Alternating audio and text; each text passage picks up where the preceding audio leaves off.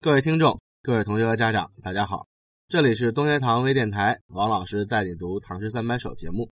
那么今天呢，我们继续在上节课的基础上，再来看一首孟郊老师的作品啊。这首诗呢，也可能是孟郊最广为人知、流传最广、最有名的一首作品了啊。这首作品呢，就是咱们《唐诗三百首》这本书五十四页的《游子吟》啊。这个《游子吟》至今。在涉及到很多母爱的场景啊，在表达对母亲的感谢，特别是在母亲节当天的时候啊，这个上镜的概率还是非常高的啊，也可见这个孟郊老师这首诗深入人心的程度了。而且更重要的是，我们上节课介绍了啊，这个孟郊老师的诗歌风格叫险怪，叫苦吟啊，但是他写的这首《游子吟》，第一不险，第二不怪，第三不苦啊，就完全没有任何难懂的地方。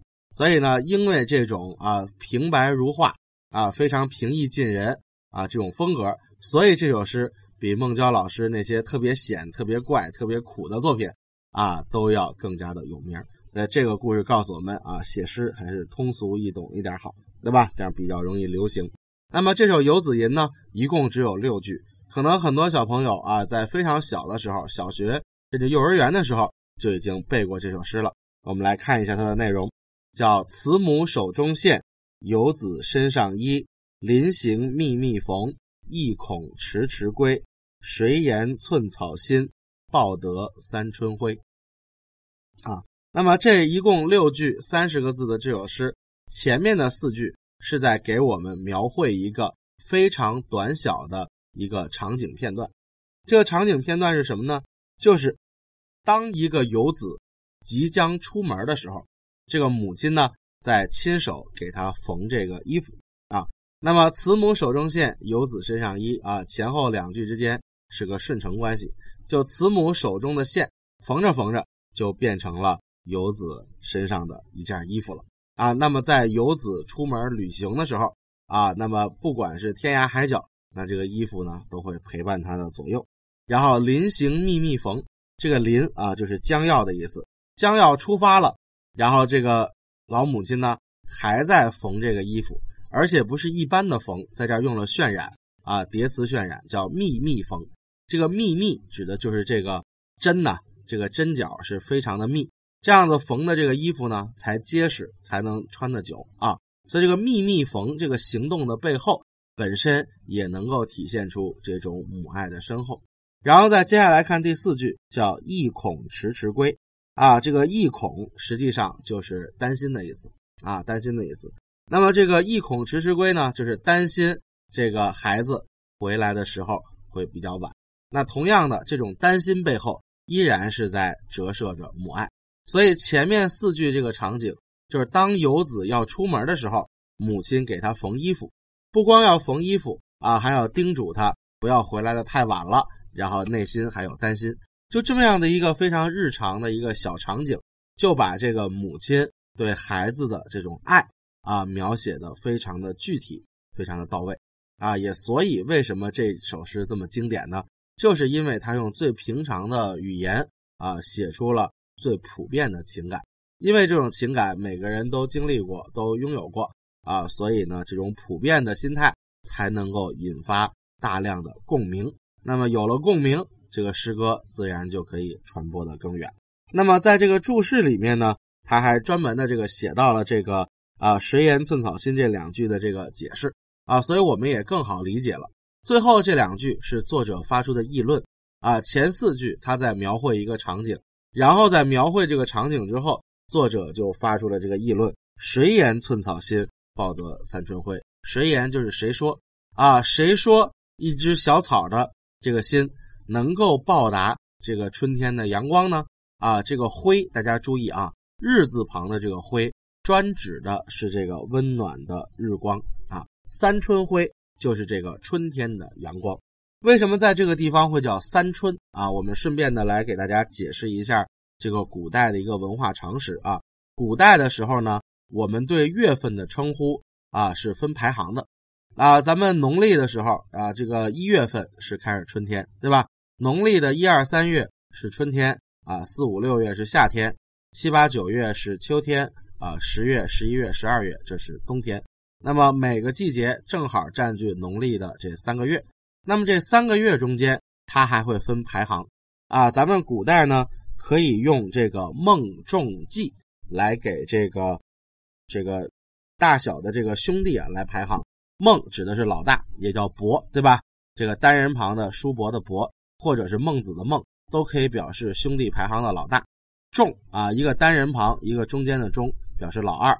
季啊，就是季节的季，来表示这个老三啊。所以呢，这个古人后来啊，发现这个孟仲季啊，不光可以标定这个兄弟的排行，它还可以来表示顺序。所以呢，他把这个春夏秋冬四个季节这三个月啊，用孟仲季。来标了顺序，孟春啊，就是春天的第一个月，就对应着农历的一月；那仲春呢，就对应着农历的二月；季春呢，就对应着这个农历的三月。然后孟春、仲春、季春，啊，这是这个顺序。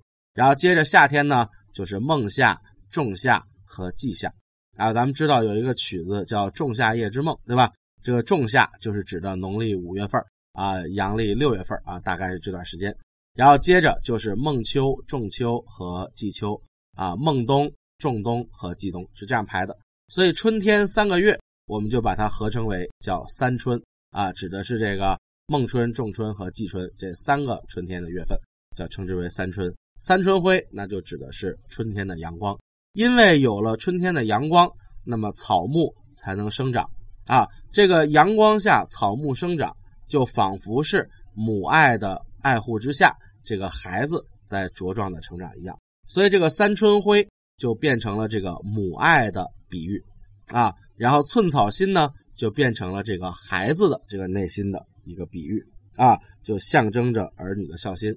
所以这两句是作者的一个反问，说谁说这个儿女的孝心能够报答得了这个母亲的爱呢？意思就是作者认为报答不了啊，母爱太深厚了。不是我们随随便便就能够报答的，所以这里呢，它也体现出了这个孟郊对母爱的这个歌颂。